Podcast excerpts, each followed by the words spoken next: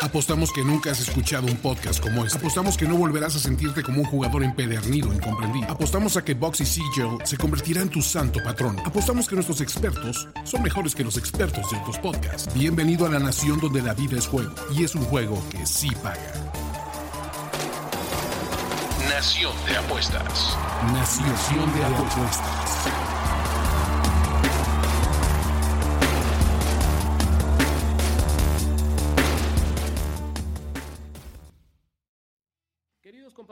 Felices fiestas y bienvenidos a un episodio más de Nación de Apuestas. Hoy nos toca platicar sobre la semana 17 de esta temporada 2023 de la NFL. Los saluda Ricardo de la Huerta y con mucho gusto le doy la bienvenida a mi amigo y copresidente de esta nación, Andrés Ornelas. ¿Cómo estás, Andrés? ¿Qué pasó, Ricardo de la Huerta? Feliz Navidad, feliz este, Año Nuevo a todos ustedes. Y pues listo para ya prácticamente finalizar al menos nuestros análisis de la temporada regular, ¿no? Se nos escurre, Andrés, entre las manos esta temporada 2023 de la NFL. Solo nos quedan dos semanas de temporada regular. Y cuando nos demos cuenta, Andrés, ya estaremos en febrero con los dos equipos que van a disputar el Super Bowl. Así que disfrútenlo, aprovechenlo mientras dura. Y así como la temporada de NFL, Andrés, le quedan también dos semanas al primer mega concurso millonario de picks de la Nación de Apuestas. Recuerda a nuestros amigos, Andrés, qué estamos haciendo esta temporada, por qué es especial esta temporada 2023 para la Nación de Apuestas. Pues por el concurso, obviamente, eh, este concurso que estamos dando para darles dinero a ustedes, para que puedan eh, competir contra nosotros mismos y nuestros picks, ¿no, Rich? Venga, entonces tenemos premios acumulados. Ahorita vamos a ir a revisar la tabla de posiciones para todos los, los interesados, pero también tenemos premios semanales. Incluso quien no ha participado podría aparecer tardísimo la semana 17, pero si eres un buen pronosticador, te vas a llevar el premio semanal de mil pesos, cortesía de la, de la Nación de Apuestas. Y Andrés, para cerrar con broche de oro, les tenemos un segundo premio. Esta semana vamos a complementar y se va a ir también un jersey original de Joe Burrow, aquí lo ven en la pantalla, para el ganador de esta semana. Entonces, premio doble para que se animen, para los indecisos, para que también, Andrés, quienes participaron tal vez una o dos semanas al inicio del torneo, después perdieron la motivación porque los resultados no fueron los mejores. Señores y señores, cerremos con broche de oro esta temporada 2023. Doble premio para la semana 17. Andrés, eh, no se lo pierdan. Y aparte, ese bello jersey negro de Burrow, quien no lo quiere, ¿no? Hablando de ganadores, Andrés, hablando de premios, muchísimas felicidades a Pedro Rojas, que fue el compatriota que ganó la semana 16. Estamos viendo acá en pantalla la tabla de posiciones. Hubo cinco personas, Andrés, que se fueron 5-0, que tuvieron semana perfecta. Cinco personas ah, que además le atinaron al partido de desempate, el Monday Night Football entre Ravens y 49ers, pero Pedro Rojas fue quien tuvo la menor diferencia de puntos con el resultado final. Así que Pedro, muchísimas felicidades. Por favor, mándanos un correo a arroba nacionapuestas gmail para hacerte llegar tu premio. Perfecto. Pues eh, estamos listos para acabar ya y finalizar ya. Semana 17 y semana 18, Rich. Eh, aprovechen el concurso para ganar sus últimos dos premios, yo diría. Un repaso general a la tabla de posiciones antes de ir a los picks de esta semana. César Viriseño, campeón, representante, héroe, eh, próximo invitado, próximo miembro de la Nación de Apuestas, Andrés Caray. Muchas felicidades a César. Ya tendría que haber una debacle ahí para que perdiera el número uno, ¿no? Estamos a punto, vamos a cambiarle el nombre a la Juan Gabriel con la César Briseño. ¿no? Okay. Se, se, está sometiendo a votación que le cambiemos el nombre a ese pick, aunque todavía no canta en victoria porque, eh, porque matemáticamente no ha amarrado el primer lugar. ¿No? Patricio Lor, Gallo Sil, Gustavo Harris, incluso Ernesto Velasco, matemáticamente todavía tienen chance de robarle ese primer lugar a César Briseño. Va a ser un, un final muy interesante. Esta semana 17 podría definirse el primer lugar, pero además tenemos premios no solo para el primer lugar, ¿no? Me parece que son el top 6, más algunos premios ahí un poquito más al azar. Chistes que todos nos divirtamos y les podemos agradecer y regresar un poquito de lo mucho que han hecho por nosotros, Andrés. Listo. Venga, pues ahora sí, suficientes anuncios parroquiales. Vámonos de lleno a los picks de esta semana 17.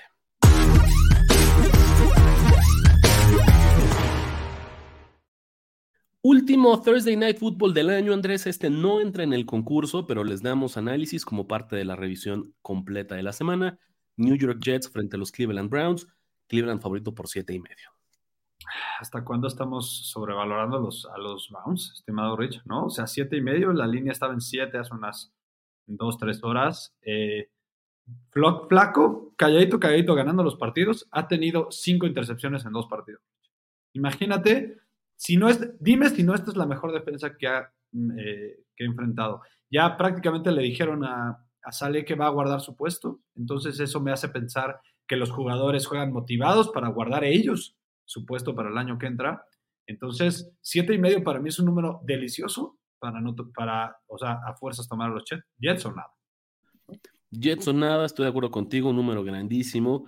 Eh, ¿Quién es este señor Joe Flaco para ser un favorito por siete, por más de un touchdown, Andrés? Eh, y al mismo tiempo ha resultado ser el mejor coreback que ha tenido Cleveland esta campaña, ¿o no? Sí.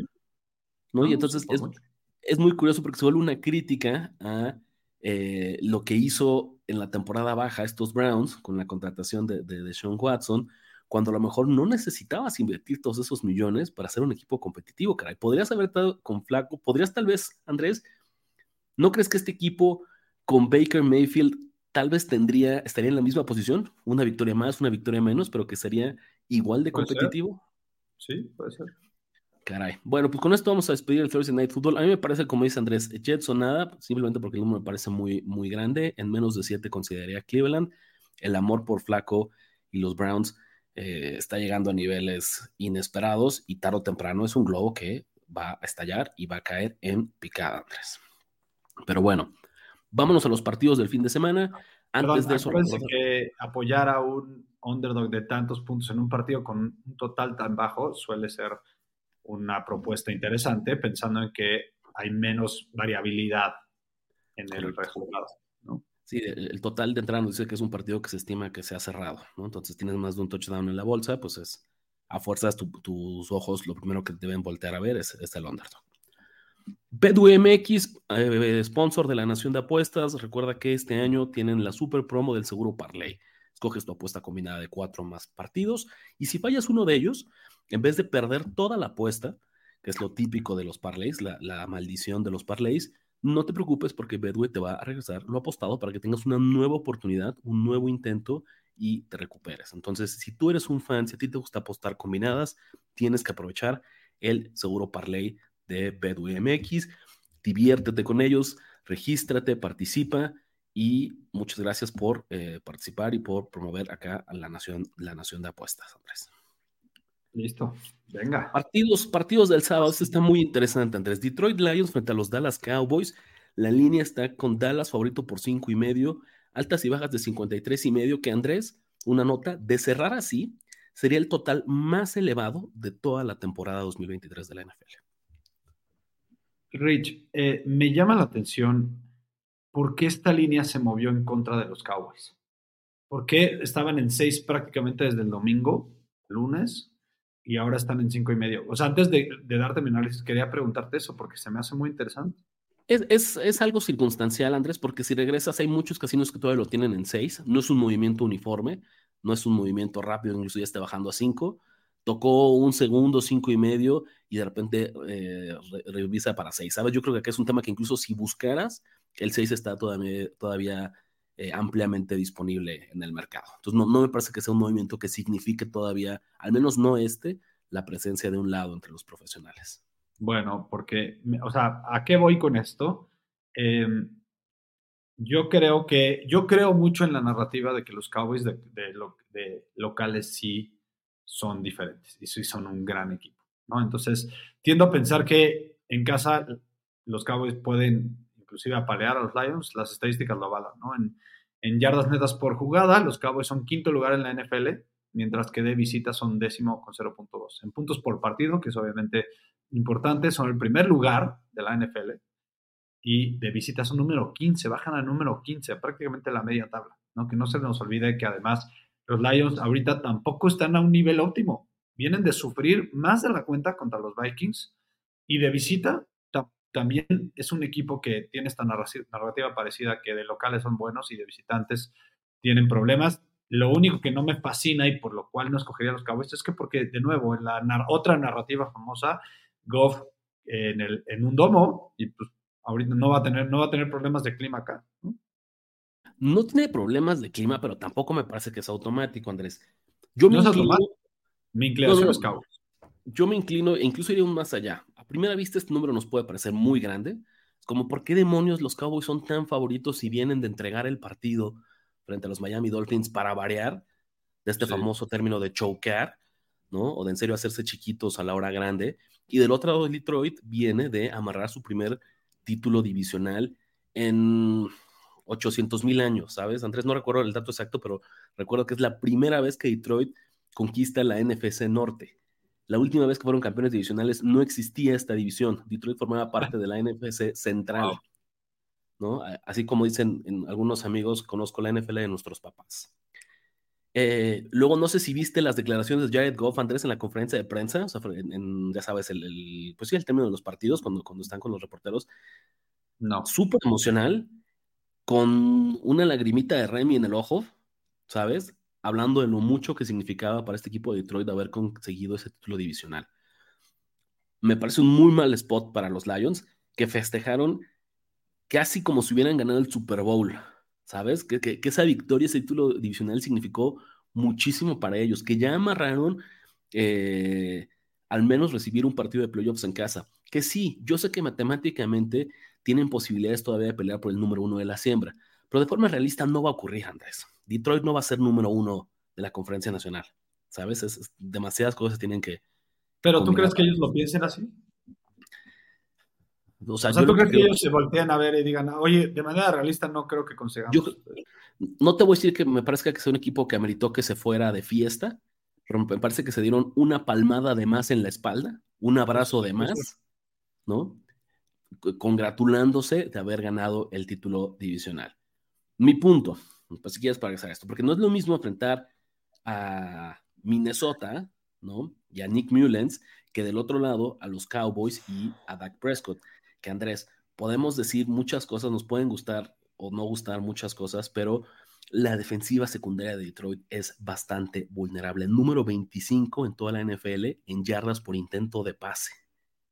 Entonces, Dak Prescott, con el buen año que está teniendo, porque es la realidad, probablemente es el mejor año que ha tenido eh, Prescott en, su carrera, CD Lamb, que finalmente está explotando como un receptor número uno, jugando de locales, enojados después de la victoria, porque los Cowboys, ellos, para que veas, Andrés, sí necesitan esta, esta victoria. Eh, o sea, me parece que es el momento que hacen una declaración y, se sacuden el mal momento, el mal sabor de boca que les dejó, les dejó los, la, derrota frente a Miami. Un último dato curioso, Andrés, si quieres una última estadística. En los últimos 10 años, cuando dos equipos con más del 70% de victorias en su récord se enfrentan, eh, el favorito tiene una margen contra el spread del 60%.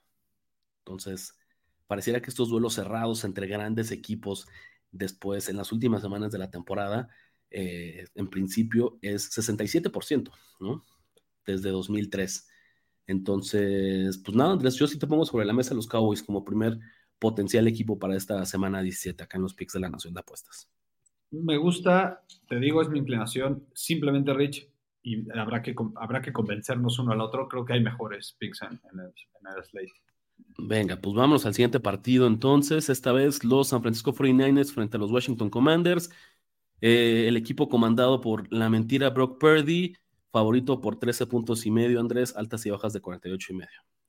Tengo un take interesante en este partido porque obviamente es mi equipo y lo conozco muy bien.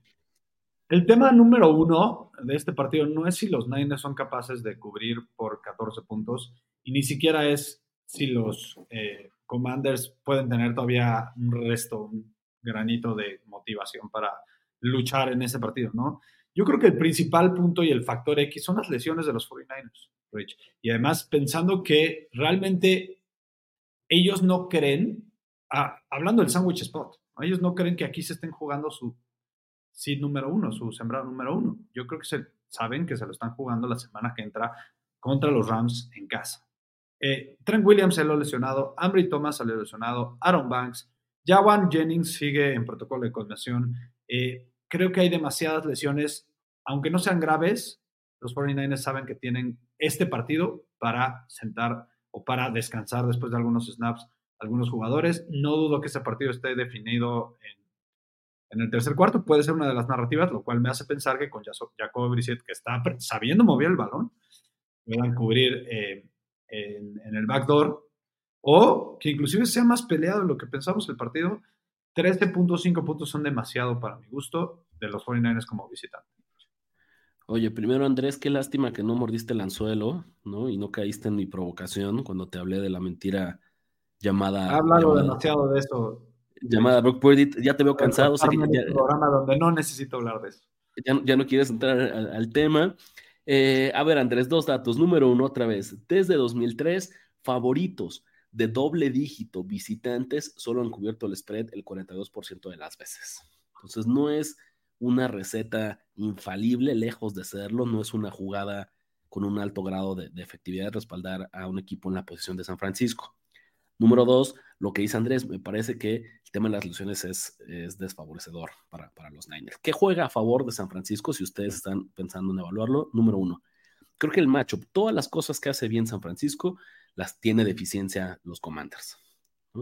O sea, la defensiva secundaria de Washington es terrible, tienen cero presión. La línea ofensiva es terrible. O sea, la, línea defensiva, incluso de los commanders ahora que se deshicieron de, de Sweat y de, Chase Young, mm, suena una partido de revancha de Young. ¿Tú crees que no va a buscar tener al menos ahí, no importa si es Howell o Brissett o quien sea, eh, ¿sabes? Dos, tres sacks, un fumble, jugadas clave, ¿sabes? Eso es muy importante. Eh, y San Francisco pensarías, Fíjate qué es lo que te voy a decir, Andrés, nada más para, para cerrar esto y no se trata de hacer análisis de la semana pasada. Si tú no viste el partido y solo lees las estadísticas, Brock Purdy tuvo no el peor partido, no de su carrera, ¿sabes? De, probablemente de casi cualquier coreback en lo que va esta temporada. La realidad es que no todas las intercepciones fueron su culpa. Dos, y la realidad, no. Y la realidad también, Andrés, es que si analizas las estadísticas, que nos gusta hacer eso mucho que en la Nación de Apuestas, no fue la paliza que se vio en el marcador final. Fue muy circunstancial que ese marcador final fuera tan abultado. que los Niners pudieron avanzar el balón, Rich. Olvídate de la pelea de yardas totales, porque los Ravens no cuentan sus yardas porque casi siempre tuvieron campos cortos. Pero los 49ers, dentro de los prácticamente todos los drives que tuvieron, pudieron avanzar el balón casi con comodidad, Rich. Entonces, con esto no quiero regresar porque se trata de hacer análisis de la semana pasada, solo decirles que San Francisco tiene elementos de sobra para cubrir una línea, un spread tan grande. Que no debemos bajarnos del barco de los Niners y no debemos dejar de considerarlos al menos el mejor equipo de la conferencia nacional. Entonces, ¿tienen con qué cubrir la línea de, menos 13 y medio? Claro que sí. La pregunta es si quieren hacerlo. Yo en este momento, Andrés, sí me parece que inclinación San Francisco, pero nada que, me, que se acerque o que me motive a tenerlo como un pick finalista, un top 5 para esta semana 17 de la Yo sí tengo inclinación con los Commanders. Ok. Porque, de nuevo, Brissett en vez de Howell ya nos comprobó que puede mover el balón más, eh, pues más eficientemente. Eh, dos, creo que son demasiados puntos para un equipo que no está pensando en este partido. Los 49ers no están pensando en este partido, Rich. Saben que lo pueden ganar con su equipo C. ¿Tú crees que realmente están pensando en cubrir la línea en apalear? A lo mejor están pensando en dejarlo definido en el tercer cuarto, eso te lo creo. Pero eso nos da pie a que podemos pensar que va a haber un backdoor cover. Vamos a ver cómo pintan el resto de los partidos, a ver qué tanto sube o baja Washington en nuestra escala, Andrés. New England Patriots visitando los Buffalo Bills. Buffalo un favorito por 12 puntos, altas y bajas de 41 otra línea grande. Eh, lo mismo que aquí ya aparecemos disco rayado, partido divisional con un favorito probablemente sobrevalorado, que son los Bills, que un número tan grande. Los Patriots, Rich, quieras o no, siguen teniendo una defensiva bastante sólida.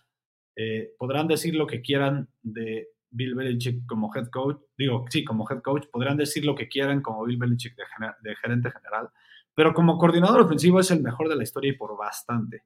Son número cuatro de la NFL en yardas por jugada. ¿Cómo puedes dar crédito después de perder a sus dos mejores jugadores en una división complicada, llena de buenas ofensivas, Rich? La verdad es que esto sí es, sí es de verdad sorprendente.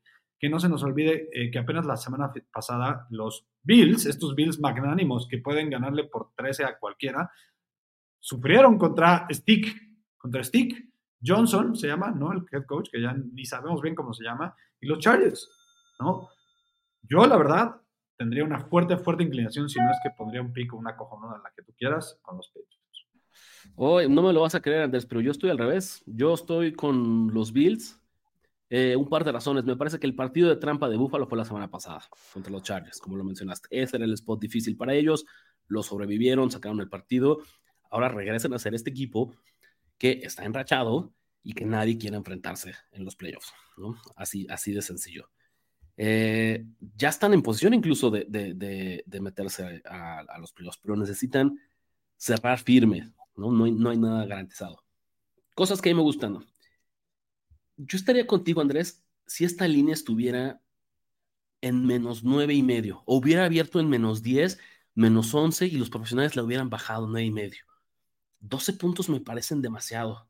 Y siento que hay una, pero en vez de decir te quiero correr a espaldar a los Patriots, mi pregunta es, ¿qué no estoy viendo que hace que esta línea siga estando tan grande? No que haya abierto grande, sino que los profesionales, si están con los Patriots, no lo hayan bajado, no han bajado tanto. Yo creo que más bien New England, Andrés, viene de esa victoria en la que ya, ahora sí se cerró la temporada, ¿sabes? Este es el, letdown spot para los Patriots ¿no? Justo después de eso, justo después de un par de, semanas o de meses incluso complicadísimos en que la defensiva está jugando a tope y la ofensiva no les ayudaba para nada, y ahora finalmente logran sacar esta victoria dramática. El mismo Chad Ryland, que podría ser el peor pateador de la NFL, Andrés saca la victoria con un gol de campo de más de 50 yardas, como todos los personajes que estaban jugando muy mal en los Patriots, la ofensiva, sus equipos especiales, el coreback, tuvieron una gran semana ya no fue, no necesitaron de la defensiva para ganarle, para ganar a los Broncos. Entonces me parece que viene este momento como de letdown en el que ahora es cuando otra vez regresa a la normalidad, porque además, Andrés, si hay un equipo al que Josh Allen y Sean McDermott quieren ganarle por 50, no por 12, por 50, son estos Patriots. Cada oportunidad que tenga eh, McDermott antes de que Bill Belichick deje la división de apalearlo, lo va a hacer. Y aún así va a sentir que le queda de ver victorias de, los años anteriores con, Tom Brady. Eh, nuestros amigos de Action Network sí nos ponen aquí que hay una línea en menos 105 de 11 y medio, lo cual no es tan fuerte como lo dices, no es tan fuerte el movimiento porque te la están dando más barata. Pero fíjate, eh, ya, ya lo Pero esta línea abrió en menos, menos 6 y medio en el Luca Head. Pero la última que te diría, Andrés, ¿cómo está apostando la gente? Más del 70% de las apuestas está con los Patriots, Andrés. Es miércoles navideño. ¿Qué apostador casual está apostando ahorita? Es muchísimo, ya empieza a hacerlo. Em, es muchísimo. ¿Qué apostador casual está apostando ahorita? Es muchísimo dinero. Entonces, no, no, protesto. Si no quieres que juguemos Bills, está bien. Tía y tu tío están apostando ahorita el 27 de diciembre, Rich. Es, es el tipo de jugadas. Dejémoslo fuera de la discusión y no, y no hablemos más. Nos, vamos a caer, sí, son de las, que, las trampas que nos está poniendo el casino a nosotros que nos gusta jugar a underdogs divisionales. Miami Dolphins frente a los Baltimore Ravens. Andrés, Baltimore favorito por tres y medio, altas y bajas de 47. Necesito que me convenzas por qué no vamos a apoyar a los Ravens. Pues a lo mejor una opción puede ser porque vienen de ganarle al, entre comillas, mejor equipo de NFL, puede ser una razón. Pero fuera de eso no encuentro más razones. Ellos tienen que seguir ganando todavía no han, eh, todavía no han definido ningún seed, ¿no? Tiendo a creer en esta narrativa ya famosa, ya popular, eh, de que los Dolphins sufren contra equipos buenos y físicos, ¿no? Perdieron contra los Chiefs, Eagles, Bills, Titans, creo que caben en esa categoría, esos equipos. Sufrieron contra los Patriots la primera vez y contra los Cowboys, o sea, quieras o no, si los Dolphins meten 20 puntos, 22 puntos, este, pues puedes ponerlas en la categoría de que sufrieron, eh, en un partido que tuvieron que ganar al final para darle la vuelta, ¿no? Eh, los Ravens no son solo un equipo físico, sino que tienen una de las mejores defensivas de la liga y creo que en casa saben que tienen que seguir comprobando que son el mejor equipo de la NFL. El único split en donde Miami está debajo de 500 de todos sus splits contra, contra el spread, Rich, es como visitantes y underdogs. Están uno ganado y dos perdidos. Mi único problema, Andrés, es que históricamente Lamar Jackson, como un favorito de más un gol de campo, tiene un récord perdedor. Es una terrible proposición, justamente porque pareciera que bajan el nivel de su, de, su, rival. Es un equipo, lo vimos la semana pasada, por eso lo respaldamos frente a San Francisco, porque Lamar Jackson como underdog o hasta como favorito corto es garantía. Como un favorito de más de un gol de campo, me parece que es un equipo, lo hemos visto esta temporada, los, los Ravens no nos debería extrañar que de repente no se bajen del autobús, ¿sabes? Y partidos que en el papel, cuando tenemos... Pero en el cuarto cuarto, de Rich? Exacto, ¿no? Que ganen, que dominen, que, que impongan su estilo físico, como bien lo mencionas, y se queden cortos, ¿no? Así han A mí lo que me da miedo de este partido es justo esto que te digo, que empiecen los Ravens ganando, que lo tengan controlado en el tercer cuarto y que en el cuarto cuarto se duerman, quitan el pie del acelerador y los, y los, los Dolphins, si de algo tienen, eh, pues habilidad, es de remontar cualquier marcador que tú me digas, ¿no? Entonces, por eso yo lo quito del slide, y sí tengo una fuerte inclinación con los Ravens coincidiría con ella, pero mi sentido arácnido me dice que, que, este partido se va a sufrir del lado que tú quieras, Andrés, y no tengo ganas de sufrir eh, este fin de semana de Año Nuevo. Vamos a, concentrarnos en otros partidos. Venga. Titanes, Tennessee Titans frente a los Houston Texans. Andrés, Houston ya es favorito por cuatro y medio. Supongo que eso nos dice algo del estatus de CJ Stroud. Altas y bajas de 42 y medio. Correcto. Eh, yo creo que nos dice mucho. Ya, yo creo que podemos dar por sentado que va a jugar Stroud. Y este es de los. no lo, decimos todo, casi en todos los videos, pero Rich y yo no comentamos qué lado nos gusta de todos los partidos. Este fue de los pocos que sí comentamos. Yo no veo cómo, y, si quieres ahí te cedo la palabra, no vamos a apoyar a Mike Brable en este spot. Yo sé que viene, pues viene con una rachita de que podría tener ahorita un letdown, pero en un partido divisional como underdog de más de tres, para mí tendría que ser automático apoyar a Mike Brevo. Sobre todo después de Stroud regresando de dos semanas sin actividad. Sí, sí te entiendo. Al Mike Brable de antaño, completamente lo jugaría ciegas. Pero este Mike Brable, Andrés, que ni siquiera sabemos si va a estar en Tennessee para la próxima temporada, que empiezan a correr los rumores de cambio, que empieza a barajarse la posibilidad de que se vaya intercambiado como el próximo coach de New England. Y más allá de eso, un concepto que, que a Andrés Ornelas le gusta mucho, ¿no? Que es esta idea de cuando les aplastan los sueños, o en inglés le dicen el Dream Crusher, ¿no? Básicamente cuando un equipo que estaba jugando a todo pierde y entonces su motivación cae, pero hasta el piso y simplemente no se levantan para el encuentro, el encuentro siguiente. Andrés, me parece que eso es lo que pasó con Tennessee, que viene de dos derrotas frente a Tennessee, frente a Seahawks, por un gol de campo en el que estaban en posiciones de ganar, en el que se les, les esfumó la victoria entre las manos. Eh, creo que está en ese momento de Tennessee. ¿Realmente crees que ellos tenían una gran aspiración para calificar? Es que, es que ese es el tema, Andrés. Eh, todo es relativo. Este equipo no estaba jugando para calificar a los playoffs, pero estaba jugando por... no, no, por eso. Pero, pero el tema que aplasta en tus sueños, los sueños son distintos. No para todos el sueño es llegar al Super Bowl. No para todos el sueño es calificar a los playoffs. ¿No? Hay quien, su sueño, quien era, vamos a, hacer este, a cerrar fuerte temporada, porque Bravel para mí hizo su chamba en esos dos partidos, preparando a su equipo que era claramente inferior en posiciones para obtener la victoria, no con lo último, con el resto que les quedaba. Para mí ese fue el, discurso de Bravel las últimas dos semanas. Señoras señores, nadie que nosotros estamos desfavorecidos, enfrente son mejores equipos, este año sé que no vamos a lograr nada, pero vamos a dar el resto y vamos a dar la sorpresa y vamos a dar de qué hablar y casi lo logran frente a Houston y pierdan en tiempo extra. en semana, Brable otra vez, que mis respetos, era un, era un momento en el que puedo decir, ¿saben qué? Lo vimos, ¿no? Aquí lo platicábamos, ¿no? Ya Derrick Henry diciendo que no sabía cuál era su futuro con, con los Titans, que regresaba a Ryan Tannehill dijeron que nadie lo quería, ¿sabes? Muchísimas interrogantes, ¿no? Y al mismo tiempo, Brevel cierra filas, los concentra y pone un equipo que era el Londres en una posición de sacar el partido a Seattle. Y otra vez en el último cuarto le remontan en contra. Yo no siento que le quede nada en el tanque a estos Titans después de estas dos victorias súper sufridas, súper cerradas y en las que te digo, se les escaparon, Andrés, porque ellos iban ganando. Eh, ahora sí es donde creo que ya este equipo se terminó de desinflar por completo y ahora sí ya guardaron las maletas y están pensando en la próxima temporada. Es curioso que todo eso que estás diciendo, aunque es cierto, me alimenta más a, querer apoyar a los Titans. O sea, sí que, o sea, siento que podría ser la narrativa pública en muchos, o sea, sí podría ser cierto, ¿no? O sea, muchos podrían pensar eso, pero eso sería un, punto que podría agarrar Brable para volver a motivar a sus muchachos. O sea. Oye, que es un poco lo que, lo que un poco me gusta. Me parece que este número está yendo demasiado lejos, porque este número abrió la semana en 3. Entonces yo podría entender ese tres y medio con la llegada de, de CJ Stroud. Que ojo, tampoco creas que yo quiero correr a, jugar a los Texans porque me parece un terrible spot, ¿no? CJ Stroud, eh, Andrés, si no fuera porque este equipo está peleando por, por los playoffs, yo creo que este novato ya lo habrían dejado, mandado a descansar para el resto de la temporada.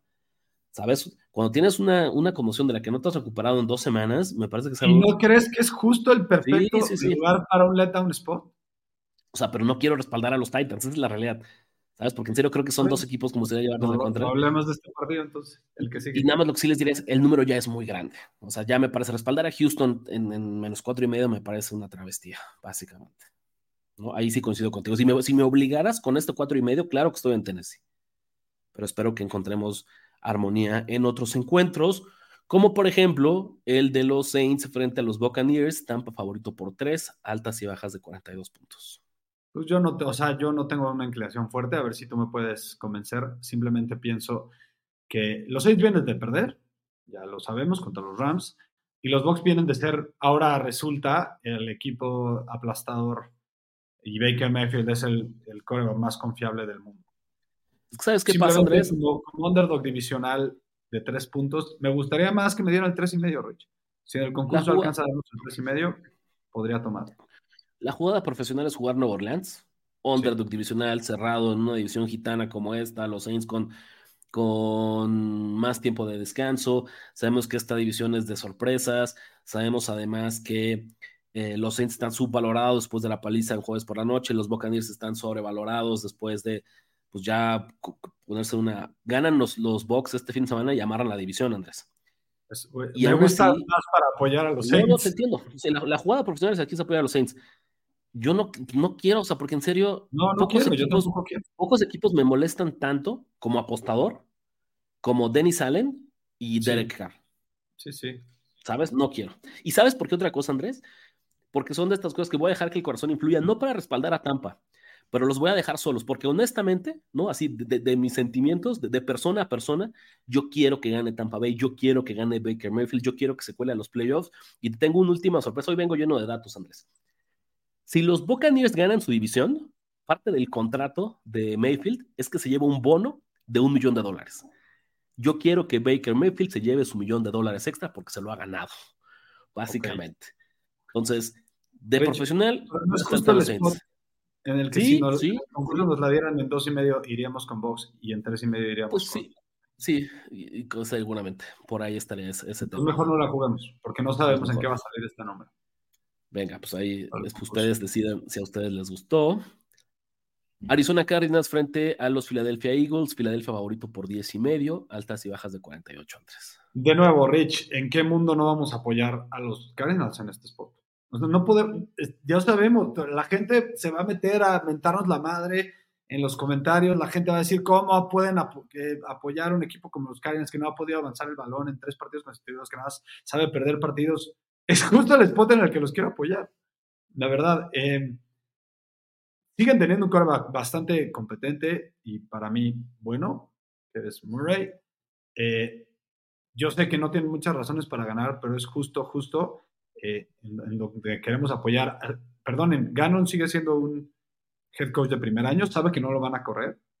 Si algo le conviene seguir tratando de motivar a sus muchachos, diciendo, a ver, el, objetivo de esta temporada no es eh, no es obviamente hacer mucho, pero es pelear. Es para que el año que entra lleguemos con un, con un ímpetu, con un eh, camino recorrido, Rich. Por favor, los Eagles es la peor, una de las peores defensivas de la NFC. ¿Cómo vamos a apoyarlos con más de 10 puntos? Los con todo y que dominaron los Giants por cuatro cuartos, eh, estuvieron cerca de perder el partido. Mira, yo tengo solo un problema que tal vez se puede convertir en, algo a favor, ¿no? Te, lo voy a poner sobre la mesa y ayúdame a, convencerme.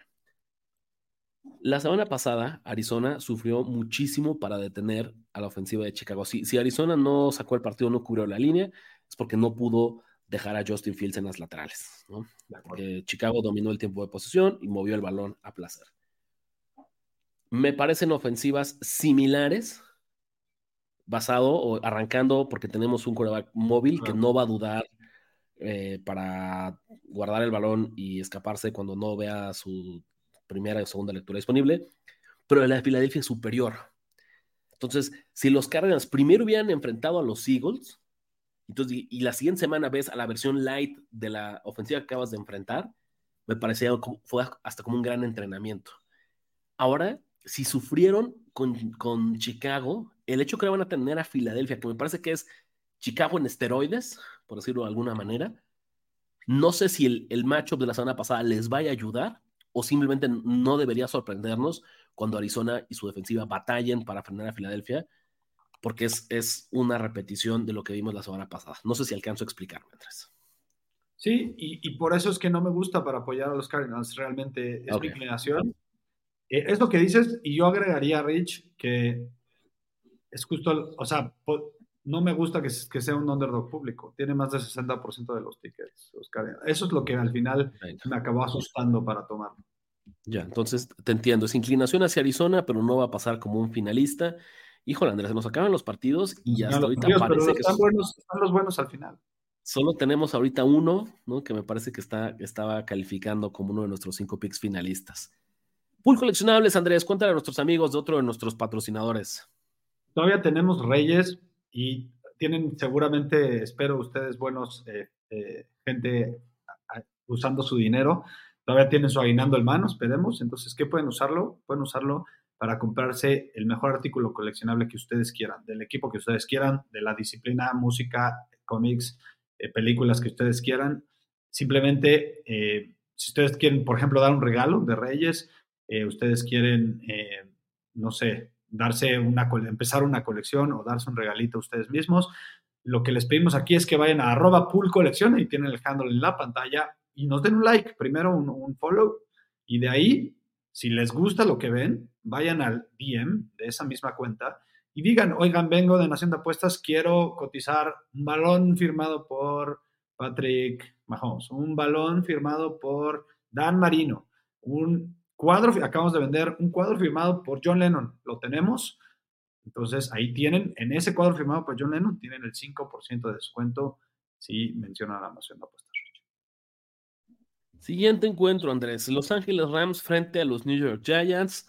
Los Rams favoritos visitantes de 5 y medio. Ya estaba llegando a 6 en algunos casinos. Altas y bajas de 42.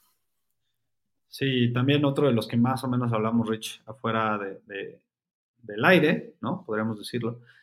El, spot está complicado para los Rams, entiendo eso, pero no tengo los, las piedras para, para apoyar a los Giants, la verdad, Rich. Lo resumiste muy bien. Jugada profesional sería, sería los Giants, es la realidad. Es la jugada fea. ¿Quién en su sano juicio, Andrés, va a respaldar a Nueva York esta semana? Ni la familia de Tommy DeVito, porque ya lo sentaron. Son los no, ya, profesionales. Ya, anunciaron que va a jugar. Ah, bueno, pues mira, entonces me ayudaría más a, tener la opinión de los Giants, ¿eh? por cierto. Entonces serían, ah, serían, serían... De, backups de la Liga Rich, ¿en qué lugar pondrías al señor Tyrod? Híjole, un Tyrod sano debe ser de los. Es que es muy curioso, Andrés. No, porque depende. Si, si, estamos hablando de los backups, de los suplentes del inicio de la temporada o de los suplentes actuales, donde ya más de la mitad de los equipos no, están de los jugando. Suplentes del principio de la temporada pues sí creo que hay, no sería de los peores, sería un, suplente bastante competente. Totalmente. Bastante confiable. Totalmente. A ver, ¿qué es lo que les pasa aquí, señores y señores? ¿Por qué decimos que Giants es la jugada de los profesionales? Aunque también te coincido, Andrés, coincido contigo, no tengo ahorita el valor.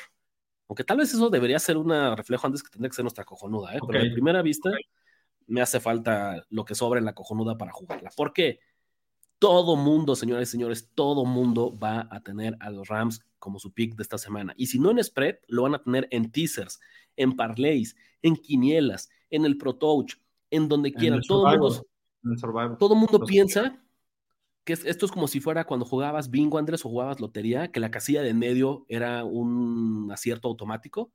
Así lo están contemplando eh, los Rams esta semana. Y a ver, hay una razón. Claro que Los Ángeles es un mejor equipo que los Giants. Claro que Los Ángeles están a punto de amarrar su pase a los playoffs. Pero Andrés lo decía, es un terrible spot en el calendario. ¿Por qué? Vienen de esta victoria en horario estelar frente a los Saints que los coloca ahora sí a punto de, calificar a playoffs. Tienen ahorita un rival inferior, muy inferior, lo que les permite relajarse un poquito. Y la próxima semana cierran la temporada frente a San Francisco, que para su desgracia parece que todavía no va a tener amarrado nada y va a tener que jugar con sus titulares. Entonces, esta combinación de juego difícil, juego fácil, juego súper difícil, siempre es un spot muy, muy complicado para un equipo, eh, en este caso como, como los Rams. Bueno, Rich, pues yo creo que me estás convenciendo, mano. Eh, ¿Sabes qué me gusta? Me gusta que la línea bajó. Yo sí siento que hay dinero apostador profesional del lado de los Giants. Me gusta que los Rams tampoco es el equipo. Está, a ver, pensemos en esto, Rich. Los Rams son un equipo excelentemente bien coachado, ¿no? Están a tope sus jugadores. Yo creo que, yo creo que saca lo más que puede, el 100% de sus jugadores, tan jóvenes, tan experimentados, la mayoría fuera de tres o cuatro. Y hasta qué punto esto ya le pesa a los Rams para que se puedan confiar un poquito y no den el 100, den el 80 contra un equipo como los Rams que saben que pueden ganar con el 80. Y además, ya finalizando, me gusta que esté Tyro Taylor. Yo creo que lo pongamos al menos en la balanza para ponerlo como cojón. Sí, es un pick súper difícil que vamos, nos vamos a odiar, que nadie va a ser popular, que te va a generar críticas, pero esos son a veces, Andrés, los picks correctos, porque es cuando te das cuenta que nadie está ahí, que literal ahí sí es el casino y tú contra el resto del mundo. Y la verdad, en el largo plazo, podemos perder uno, podemos perder dos, pero si tú agarras 100 batallas y te pones solo del lado del casino, frente a toda la opinión pública, te aseguro que vas a tener 60% de efectividad en el largo plazo. Así de sencillo. Venga. Carolina frente a Jacksonville, Andrés, Panthers frente a Jaguars. Jaguars favorito por seis y medio, una línea que va en picada, ¿eh? ha, estado cayendo ahí día tras día, altas y bajas de 38. Sí, tiendo que a pensar que ya cayó demasiado, Rich. Eh, ahorita, eh, hablando de esto, de que tú ya hablamos todo el tiempo, tú ya hablamos todo el tiempo, el tema de las acciones. Ahorita es el momento en que los Jaguars están peor vistos en muchas semanas, ¿no? Está el tema de, está activo la, activa la narrativa de la lesión de, de Trevor Lawrence, que yo creo que no es nada grave, al menos eh, contra un equipo como los Panthers. Está, está ahorita reciente las derrotas, están peleándose la división contra los Texans. Y los Panthers, yo creo que es viceversa. Yo creo que los Panthers ya no ven algún punto de motivación. Yo no creo que ya tengan. Sí, está el tema de pelear su chamba, al menos los jugadores. Aquí va a haber limpia, Richie. Yo creo que los jugadores lo saben también. Eh, seis y medio es un número ideal para que yo apoye a los Jaguars de local, que la narrativa de la que no se habla es que los Jaguars son otro equipo rich que, que también son mucho, mucho mejores de locales que como visitantes. Te voy a dar un poquito de estadísticas, al menos este tema de eh, yardas netas por jugada, ya sabes que a nosotros nos gusta esa mucho esa estadística, bajan de noveno lugar eh, de locales a quinceavo como visitantes, pero lo curioso es que están, son top 5 en yardas netas por jugada eh, en los últimos tres partidos, La verdad, yo siento que Tien va a tener un partidazo, va a regresar a ser el Tien que vimos hace cinco semanas. Siento que Lawrence no, no es que pienso que dé un partidazo porque contra los Jaguars no necesitas lanzar mucho, no necesitas brillar mucho, pero siento que va a ser lo suficiente para ganar por siete o más. Yo, yo, a mí me gustan los Jaguars. Uy, Andrés, no, no me atrevo a llevarte la contra, pero yo no estoy tan convencido porque me parece que ya. ¿Quieres que, te acabe de convencer? Espera, espera. ¿Quieres que te acabe de convencer? 53% de los tickets con los Panthers. Pero es, que, ¿sabes? Yo siento eso, ¿sabes? Creo que es. Ya se corrió, ya corrieron a Frank Reich. Ya sabemos que este es el peor equipo de la NFL. Sabemos que ahora sí no hay, hay cero expectativas. El estadio ya está vacío ahora sí diciendo que ya no hay presión, ya, ya nadie está fijando en lo, que, está haciendo Carolina y me parece que eso es para un quarterback novato, el jugar ahora sí con cero expectativas puede ser algo, algo benéfico, eh, pero no puedo respaldar a Bryce Young y compañía, ¿no? Y del otro lado, ¿sabes cuál es mi bronca, Andrés? Los Jaguars son un equipo malo, francamente son un equipo... Este año, Andrés, con tantas lesiones que ha habido en la posición de quarterback, hay muchos equipos que se van a meter a playoffs, pero que eso no los convierte en un buen equipo si somos honestos. Jacksonville me parece que es uno de ellos. ¿Sabes? Por ejemplo, No, otro factor que no añadí, la urgencia por ganar, Rich. no, entonces, esta línea. ¿Y no te asusta el, el movimiento de la línea? Como estaba en siete y medio y ahora ya baja a seis y medio. El movimiento de la línea te debe de asustar sin duda hasta que llega a un spot en que te puede gustar. Ya. O sea, los apostadores profesionales, ¿qué pasa luego con los apostadores profesionales? Digo, no, no, obviamente no te lo estoy explicando a ti, trato de explicarlo a la gente. Lo hemos dicho creo que ya en este canal, Rich. Puede ser que los apostadores hayan tomado los Panthers en siete y medio. Puede ser que los apostadores profesionales hayan tomado los Panthers en 7. Pero seguramente en seis y medio van a comprar un poquito más de su apuesta, del otro lado, apoyando a los Jaguars. Pasa con el 3 y pasa con el 7. Venga, pues ahí está. Entonces creo que a Andrés le gusta esto. Yo no sé, solo no me siento cómodo respaldando a, a Jacksonville por más de un gol de campo.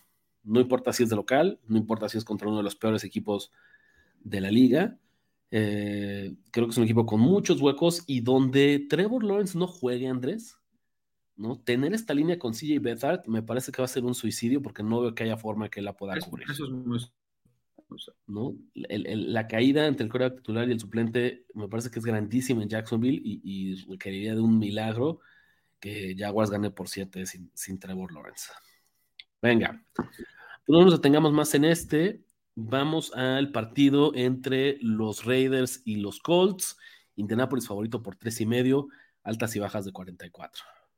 No tengo inclinación ni siquiera, yo creo, en este partido. O sea, no tengo mucho que decir, de verdad. Venga. ¿Sí?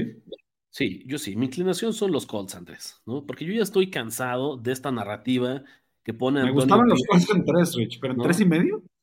Ant- Antonio Pires como el próximo gran motivador de la NFL y eh, un coach del pueblo y para el pueblo y de sus jugadores, para sus Sí, jugadores. Y, y ¿no? vienen La de ganar la gran sensación. Andrés, ¿sabes cuántos pases completos tuvo Aiden O'Connell después del primer cuarto del partido frente a los Uno Chiefs? o dos, ¿no? O Cero. cero, cero, cero, sí. Cero. Todos Muchas los gracias. pases completos que logró O'Connell en la victoria frente a Kansas City fueron en el primer cuarto. Y aún así lograron ganarle por doble dígito, lo cual vamos a podríamos llamar ya una, pues no sé si una paliza, pero una victoria cómoda los Kansas City Chiefs. Andrés, si esto no te habla de eh, 14-20 el resultado final, tampoco eh, corrijo aquí, una fa de ratas. Si esto no es una sobrereacción, si esto no es un, momento para vender, la percepción pública está en un tiempo, en un récord histórico arriba con los Raiders, y no solamente nos queremos bajar de este barco, no sé cuándo va a ser. Indianapolis juega de local, donde se siente más cómodo. Garden Minshew en casa. Eh, y otra vez, no me No, parece, es muy engañoso la victoria de los Raiders. No dominaron a los Chiefs, ¿sabes? Es dos, Wow. dos touchdowns en siete segundos, dos touchdowns defensivos, literal, en siete segundos, eh, definen este partido. Que lo mal que esté jugando Kansas City no se convierta, por favor, en puntos, puntos automáticos para, para los Raiders, porque entonces imagínate, la gente va a llegar y va a correr a respaldar a Las Vegas, porque dice, si este equipo, con este super head coach que es Antonio Pierce y esta gran defensiva fue capaz de vencer y de limitar a Mahomes de visitantes, ¿no? Ahora, ¿por qué no van a poder hasta ganarle a unos Colts, que es un equipo inferior? En un Pero estadio que Esa pesa menos que la roja. compro. Al menos en Action Network, 78% de los tickets están con los Colts. Sea, a mí, También está el dinero, ¿no? También está el mí- dinero de eso. A mí me gustan los Colts, ¿no? Porque yo sí creo que los Raiders son un espejismo que ha tenido muchísima No me suerte. molesta. No me molesta. O'Connell me parece que es uno. Hablabas hace rato de los quarterback suplentes de la liga, cómo los ranquearíamos. O'Connell no me parece que esté en la primera mitad, en los 16 mejores quarterback suplentes De de esta, de esta liga. Atlanta Falcons frente a Chicago Bears. Chicago favorito por tres puntos, Andrés, altas y bajas de 38. ¿En cuánto va a salir esta línea? es, es así de crítico, Rich, porque no, No, me sé. atrevo a jugarle a los Falcons de visitante por más, o sea, como underdogs de 3, si me das el 3 y medio a lo mejor. Y no me atrevo de tomar a los Bears de favoritos contra nadie con más por 3 puntos. A lo mejor si me lo digas en 2 y medio la pensaba. Sí, me parece una línea perfecta. Mi inclinación es Chicago ligerísima, Yo también. ¿no? Pero no quiero. Y, y es más porque quiero bien contra la- Tyler lleva- Heineke de visitante. Sí, llevarle la, ah, exacto, llevarle la contra Taylor Haneke y Arthur Smith, que para mí está cerca de todo su trabajo. Eh, y, y llevarle a favor a que Field sigue jugando fuerte, Rich. Al menos es muy difícil de frenar por este tema de, de que puede correr el balón. Y la defensiva de los Bears es algo real, desde que llegó este Mont Montasuet. Pero pues si salen el concurso en dos y medio, a lo mejor a ustedes les, les guste nuestra inclinación. Nosotros no la podemos tomar aquí mientras estén tres, ¿no, Rich? ¿Sabías, Andrés, un dato curioso que tú y yo nunca habíamos platicado, que Arthur Smith es hijo del fundador y exdirector general de FedEx? Sí. ¿Sí el, el fundador, exactamente, sí. Sí, sí, sí, Ya, ya hoy en día ya no está en operaciones, pero es así. Entonces, de las pocas personas que podría No quedarse sin trabajo el señor Smith y no necesita, ¿no? O sea, él, él literal es, es su juguete, ser head coach de la NFL. No es el privilegio sobre el privilegio. Sí. Eh, bueno, dato curioso nada más, no que tenga que ver mucho en el handicap de este partido. Chicago nada y para nosotros será nada en el concurso de la Nación de Apuestas. Exactamente. Pittsburgh Steelers frente a los Seattle Seahawks, Andrés. Seattle es favorito por tres y medio, altas y bajas de 41 y medio. Y me temo, me temo que vamos a estar en desacuerdo otra vez. No, no, ¿cómo no vamos a tomar los Steelers, Rich? Andrés, pero por supuesto que No, no, vamos a tomar a los Steelers. Los Seahawks no están jugando bien, están ganando partidos a, a penitas. Tomlin como underdog. Sí, yo ya sé que no sé. están en el spot. Ya sé que no están en el spot de ya nadie que nosotros. Ya no están en ese spot. Se Nosotros somos los, no voy a decir que los creadores, pero somos quienes trajimos esa narrativa a México de, de on- Tomlin como underdog, de nadie que nosotros, de Tomlin como motivador, de Rara, Se Tomlin, están de, acabando los partidos, Rich. Se Lugo Sánchez, se nos están acabando los partidos. A ver, tú qué es lo que pasa. Andrés, ¿quién va a ser el coreback de los Steelers? Eh, Mason Rudolph. Mason Rudolph. Todavía ¿Cuántos podría regresar Pickett, ¿no? Si no me equivoco. ¿Cuántos años lleva Mason Rudolph jugando en los Steelers? Eh, como seis. Ah, ojo, de buen cuero. Ya, ya no son dos años, ¿estás de acuerdo? Ya son, ya, ya pasó seis, su primer contrato. Seis años, me parece bien. Vamos a, a redondearlo en, hasta en cinco si quieres, para no estar tan equivocados. Pros de llevar cinco años en los Steelers, conoce el sistema. Estoy de acuerdo. Pues, Contras, sí. de, contras de esto. El sistema lo conoce a él. Tomlin lo conoce a él. Los entrenadores lo conocen a él, porque lo hemos visto, en Pittsburgh las cosas no cambian, ¿estás de acuerdo? O sea, todo el mundo sabe quién es Mason Rudolph, de qué pie cojea. Sí. Y me estás diciendo que en cinco años no ha sido capaz o no fue capaz de hacer nada para ser al menos el coreback suplente. No es una coincidencia que lo tengan como tercer coreback de estos Steelers, Andrés. No es una coincidencia que Pittsburgh haya decidido ir a sobrepagar, pero es que lo mismo te podría decir de por qué sigue ahí. Pues porque conoce el sistema, ¿sabes? Por eso. Porque está- es- es dispu- ha estado, no, Pittsburgh no ha querido invertir en arriesgarse a tener un, un coreback novato a quien le enseña desde cero y seguramente Rudolph no ha sido muy exigente en sus negociaciones contractuales, no ha pedido otra oportunidad, está en su zona de confort. Entonces, con esto, ¿qué es lo que voy? ¿No? Porque es, el truco te sale una vez, Andrés. Una semana tomos por sorpresa, todo se alinea, el factor motivación, el equipo cierra filas en torno a Rudolph para sacar una victoria. Y lo hizo la semana Sí. pasada, y lo hizo muy Y bien. la neta, nos faltaron No. nos faltaron piedras.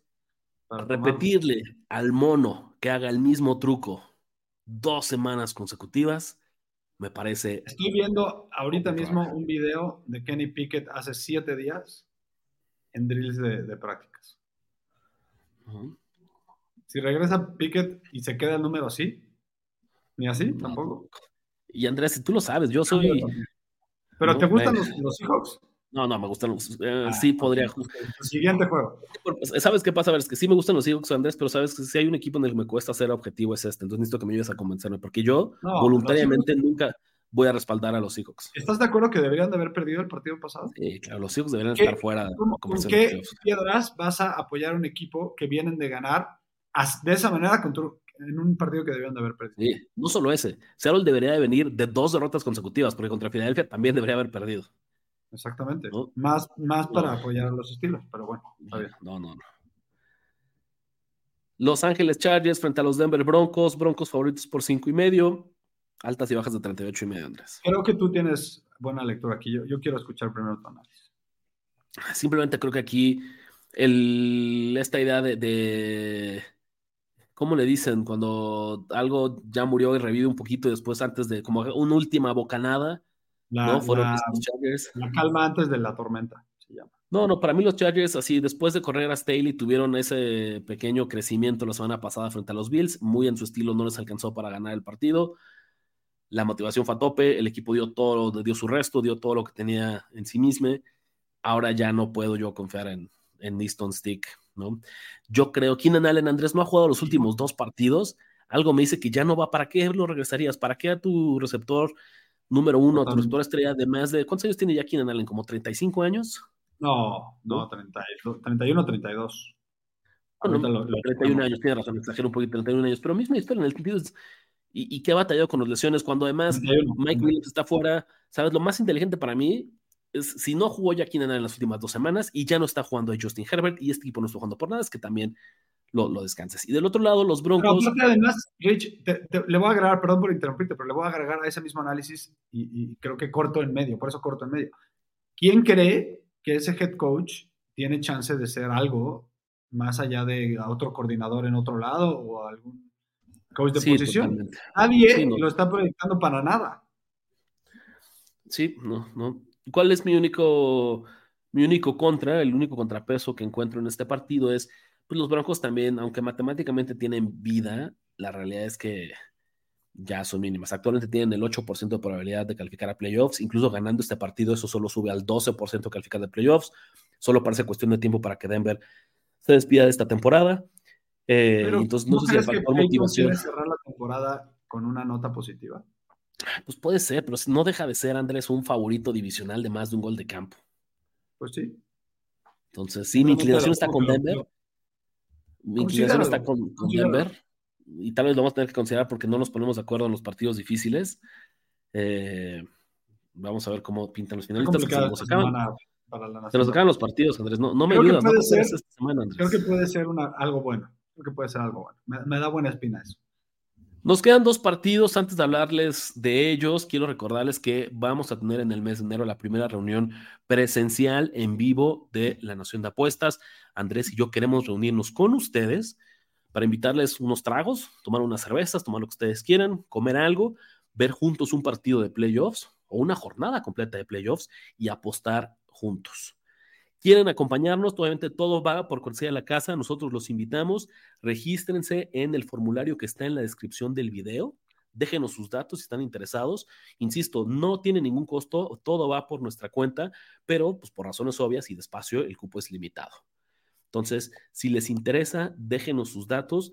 Hemos tenido una muy buena respuesta la primera semana. Yo creo que después de esta vamos a hacer un primer corte con, los invitados. Así que si te gustaría, si lo estás considerando, hasta para mentarnos la madre en vivo y reclamarnos de nuestras apuestas, esta es tu oportunidad.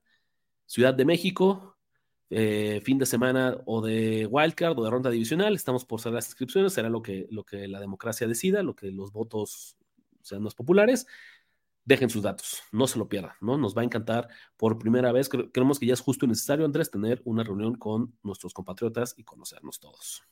Listo. Bengals frente a los Chiefs, Kansas City favorito por 7, altas y bajas de 44 y medio. Aquí tienes algo desafortunado, porque tienes de un lado un equipo que te gustaría a lo mejor apoyar, que es los Chiefs, en, en la narrativa nacional de ya no son buenos, ¿no? Correcto. Y este número me está diciendo algo, además, que algo en Las Vegas me está comentando de, güey, todavía siguen siendo buenos. Los Vengas no son un equipo X, ¿no? Son un buen equipo. Y que me lo pongan a Chiefs como favoritos, pues de entrada inflar la línea. Entonces, ¿por qué la están inflando? Y del otro lado, tienes el mismo caso, pero al revés, ¿no? O sea, los Bengals ahora, ¿qué, Rich? Ya regresaron a ser el equipo de porquería que pensábamos que iban a ser sin, sin Joe Burrow. Pues no, yo creo que siguen siendo un equipo competente. A lo mejor encueraron un poquito a, Browner y por eso es que esta línea está así, ¿no? En 7. Tengo una inclinación fuerte a pensar que los Chiefs van a recuperarse después de esa derrota fea. fuerte. Pero al mismo tiempo, no podemos sentirnos cómodos de respaldar a esta versión de Kansas City por siete puntos. Fuera Mahomes, hasta en tres y medio, Andrés. Yo te diría, sí, claro, aquí compramos barato a los Chiefs. Siete puntos me parecen demasiados para una ofensiva que no Pero luce en, bien. cuál- en cuál- o sea, ya sé que no aplica ahorita, pero si salen seis y medio en el concurso, pues yo tendría a tomarla. O sea, pistola en la Como una- cabeza. Ah, sí, definitivamente, porque aparte yo no quiero, o sea, Jake Browning me parece que ya le dieron las 12 a, a la Cenicienta Browning. Y ese es el tema, ¿no? Browning ya le dieron las 12 y ya el, el tema, el- lo malo de que ya le dieron las 12 es que ya está puesto en esta línea. Ya está eh, Sí, metido sí, sí, en la línea el hecho de que Brown no es tan bueno como pensábamos.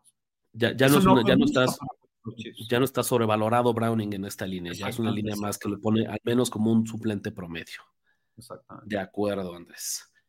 Y finalmente, Green Bay Packers frente a los Minnesota Vikings. Minnesota favorito por dos puntos, altas y bajas de 46 y medio.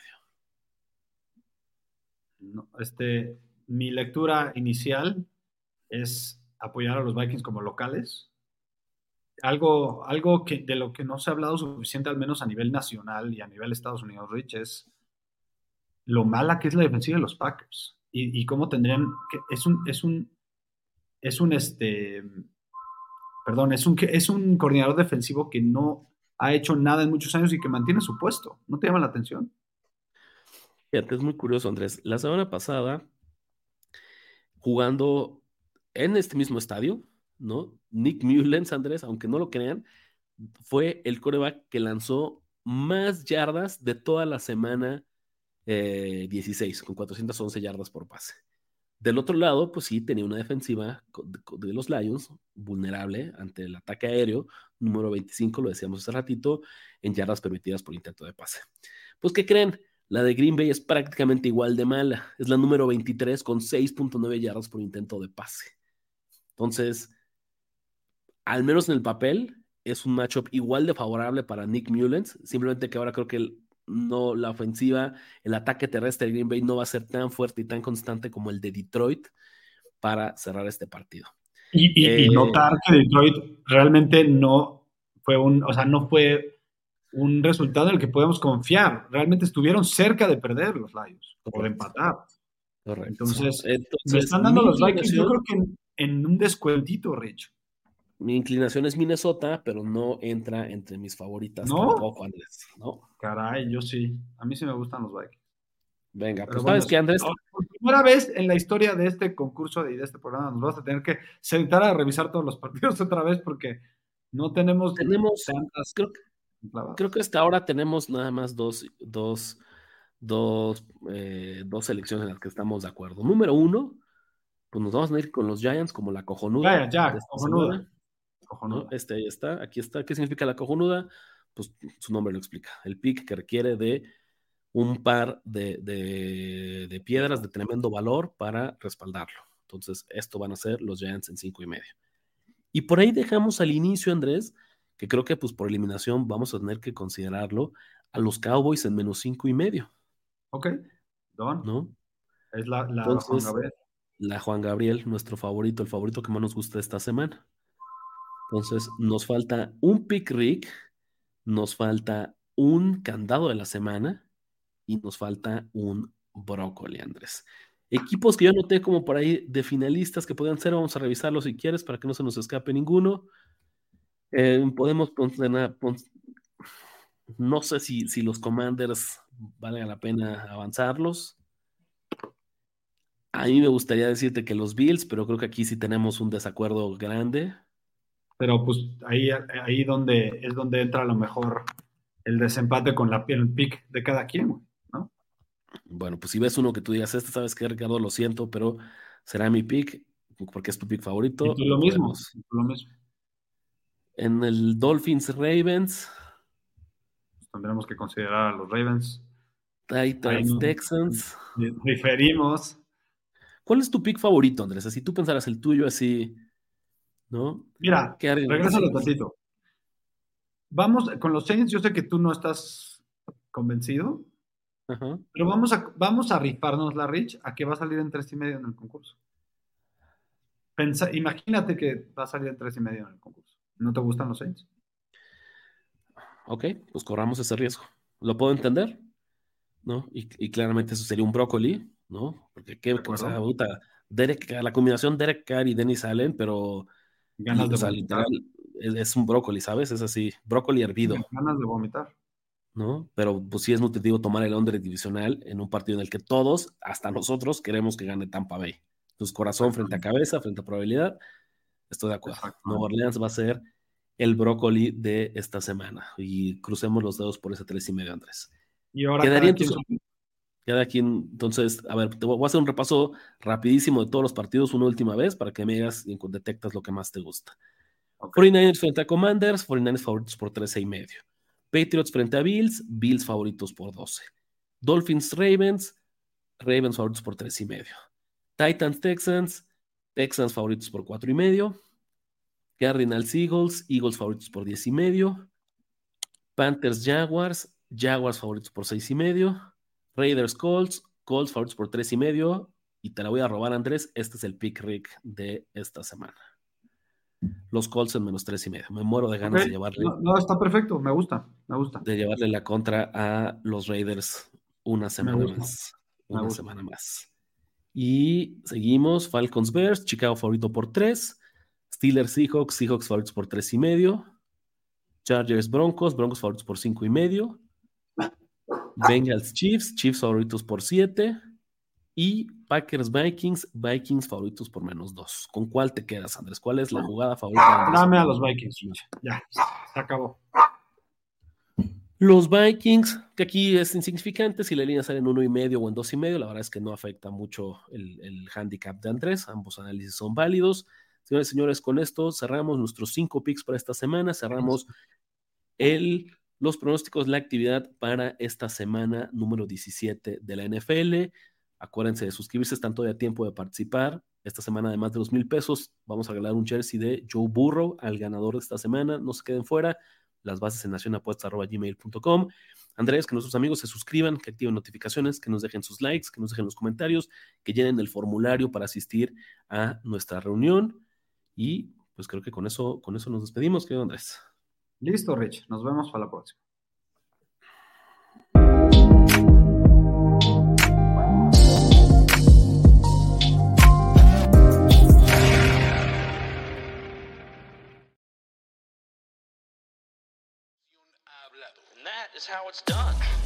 Ya escuchaste los pics que pagan en grande y engruesan tu cuenta. Ahora recomiéndanos, comenta en nuestras redes y haznos crecer como tus ganancias. Nación. Nación de apuestas. Nación de apuestas. Conducción. Ricardo de la Huerta. Ricardo de la Huerta. Y Andrés Ornelas. Y Andrés Ornelas. Producción y voz en Antonio Semperi. Antonio Semperi. Un podcast de finísimos.com.